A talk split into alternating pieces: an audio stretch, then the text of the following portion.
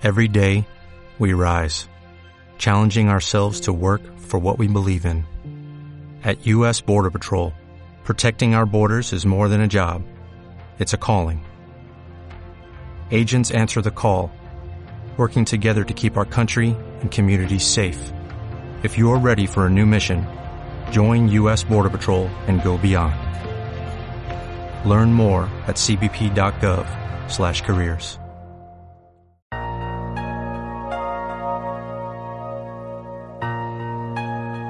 Solo se vive una vez con Chimo Rovira.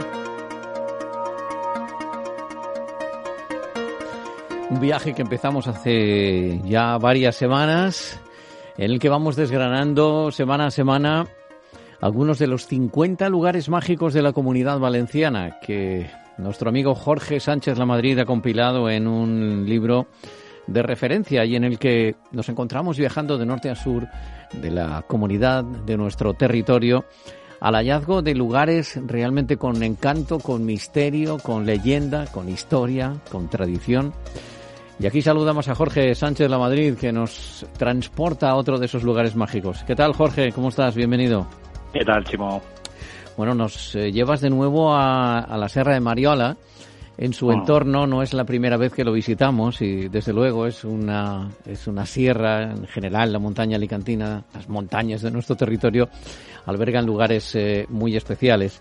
En este caso nos llevas a Les Cobetes dels Moros y tengo curiosidad por saber realmente eh, qué dicen los historiadores al respecto de cuál es la finalidad de ese lugar que es realmente extraordinario. Si te parece, nos, nos ubicamos de principio y nos vamos en efecto a la. Sierra de Mariola, ¿verdad? A Bocairent. Sí, es una zona, Chimo, a ver, con un pasado, como tú decías, histórico tremendo, porque fíjate, ya se habla de que se encontraron vestigios de la época que se remonta a la época del Neolítico. Fíjate que han pasado íberos, eh, en fin, un montón de culturas, un montón de, de siglos rondando por aquellas tierras, ¿no? Y eso pues deja siempre, como estás conmigo, pues ese pozo eh, cronológico, ¿no? En concreto, eh, llama la atención, evidentemente, en sí mismo las covas, las coves mores, ¿no? Las coves mores de Bocairent, porque en sí mismas, como digo, parecen una especie de, me vas a permitir, como una especie de mausoleo, ¿no? Es un, una especie de, de templo eh, histórico, es una montaña eh, que cae así como un acantilado en, en prácticamente línea recta y cuando uno llega a la escalinata de metal para empezar a subir hacia las hacia Mores, llama la atención porque está prácticamente la montaña está, está totalmente horadada, está prácticamente hueca por dentro. Y lo que se ve desde el exterior es, como te digo, un acantilado totalmente liso, llano, plano, con unos, si no recuerdo mal, creo que decimos que eran entre 50 y 60 ventanas hechas a mano, excavadas, a todo excavado a mano, a golpe de piedra, fíjate, como solemos decir aquí en, en, en plan de broma, ¿no? Oye, ponte tú y hazlo, ¿no?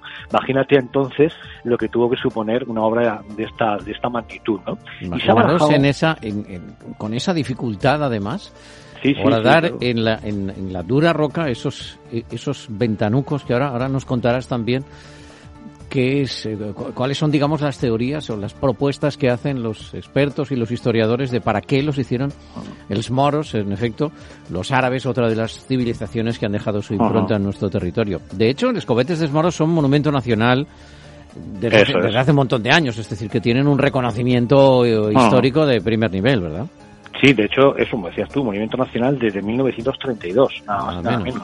Y no me extraña, Chimo, no me extraña, porque, a ver, la verdad es que lo decimos siempre en los lugares mágicos de la comunidad valenciana, ¿no? Cuando uno va, acude o asiste a uno de esos lugares para descubrirlo o redescubrirlo, como aconsejamos siempre, pues, eh, en fin, la verdad es que eh, caen por su propio peso, ¿no? La importancia que tienen y en este caso impacta, ¿no? Ver una montaña de esa magnitud prácticamente, eh, como te digo, hueca, ¿no? Y cuando uno penetra por esas galerías, eh, sí que tengo que decir para los oyentes, sigo en el programa, que no es apto para claustrofóbicos, porque la verdad es que son, como te digo, eh, auténticas galerías, mm. una, un entramado de galerías que van unidas unas con otras por una especie de, de tubos, eh, de accesos cilíndricos por los que uno tiene que prácticamente casi gatear, incluso a veces dejarse escurrir, ¿no? En el caso de que subamos o bajemos por todo lo que, lo que podemos recorrer por dentro de, esa ruta. Decirte que hay, creo recordar por el guía que nos, que nos eh, acompañó la última vez, que de hecho grabamos el tráiler del libro allí, en, parte del tráiler está grabado en las bocas de, las cuevas de Mocairén,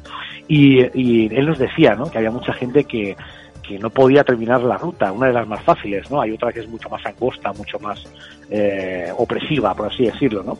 Pero bueno, estas, en estas oquedades, Chimo, que han dado, como tú decías, de pie a debate durante mucho tiempo, eh, parece ser que la teoría o la hipótesis más eh, más constatada, que eso ya es hoy en día prácticamente es una realidad, según el MAOBA, que es el Museo Arqueológico de Ontinyent, la Val d'Albaida, es que eran antiguos graneros fíjate, que es una, una manera muy inteligente de aquel entonces de salvaguardar lo que era el alimento del futuro, es decir, el grano de las cosechas, todo este tipo de, de, eh, manera ¿no? de, salvaguardar este, de los alimentos, pues eh, en la montaña, en la temperatura de la montaña, pues eh, lo hacía a buen recaudo, ¿no? Como hoy en día pues tenemos los frigoríficos, antaño en aquel entonces pues era un, una invención, una invención muy, muy geniosa por otra parte.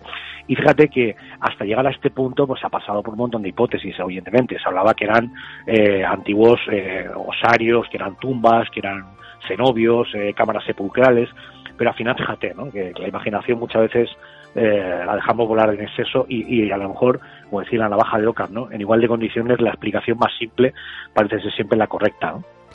Fijaros que, desde luego, a la vista, eh, todas estas eh, oquedades, estos eh, ventanucos excavados en la, en la piedra, claro, cada una a su, a su distancia, por dentro comunicados, además, en una composición laberíntica, Claro, uno tiende a pensar que aquello tiene un origen, eso, mágico, legendario, ¿no? Que allí ocurrieran, en fin, rituales singulares.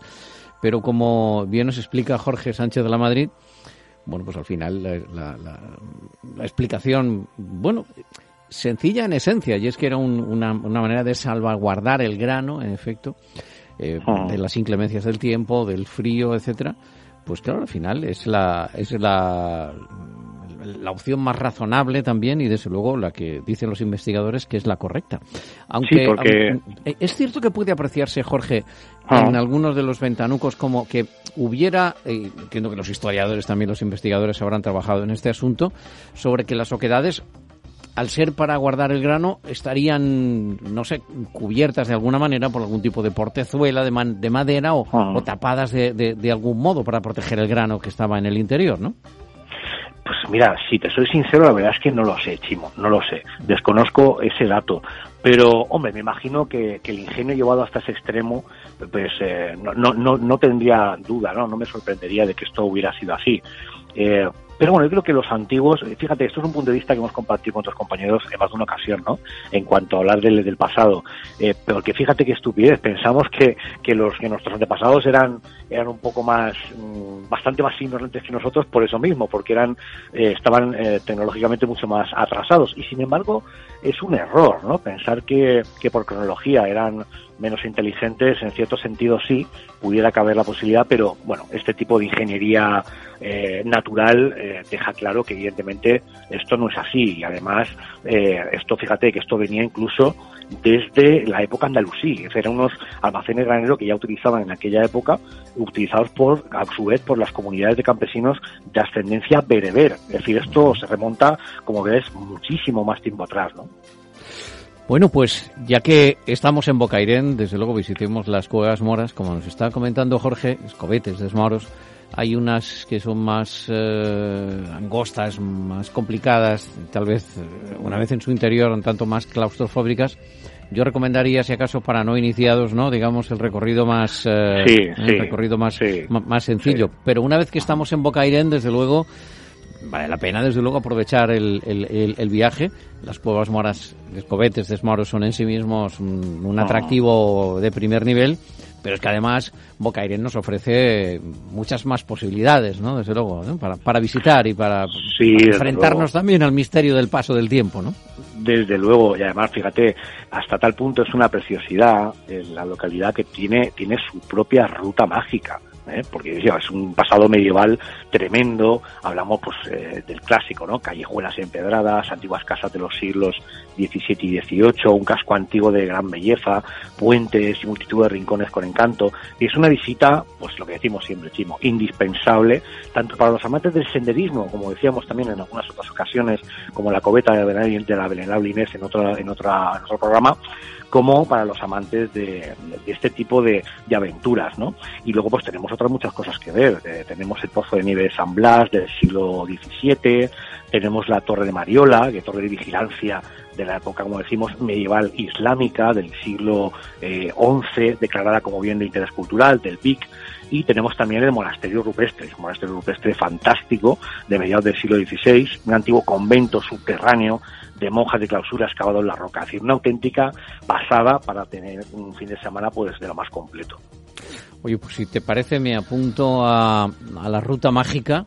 Entiendo que yendo a, además a la oficina de, turismo y al ayuntamiento en, en Bocaín nos darán, nos darán información, porque desde luego es bien mágico eh, trasladarnos en el tiempo, hacer ese viaje en el tiempo y llevarnos o dejarnos llevar a la época medieval a través de la, de la arquitectura, a través de las, de las callejas, a través de los puentes que de, desde luego en Onteniente hablan de, perdón, en Boca Irente, en Onteniente también, estamos en, estamos en Boca Irente, eh, donde también hacen unos estupendos moros y cristianos, por otra parte, también. Eh, está bien también participar de las, de, las fiestas populares. Pues Les Cobetes de Moros es la propuesta que nos hace hoy Jorge Sánchez La Madrid. En general, esa ruta mágica que hay alrededor de Boca Irent merece la pena visitarla y desde luego también dejarnos caer por la Serra de Mariola si tenemos buen tiempo. Desde luego es una visita también imprescindible. Desde luego, pues Jorge Sánchez La Madrid, como siempre, un, un, placer. Tomamos nota de este lugar mágico de nuestra comunidad valenciana, Les Cobetes de Moros en Bocairent. Te mando un abrazo fuerte. Gracias, Jorge. Un abrazo, Chimo, un abrazo.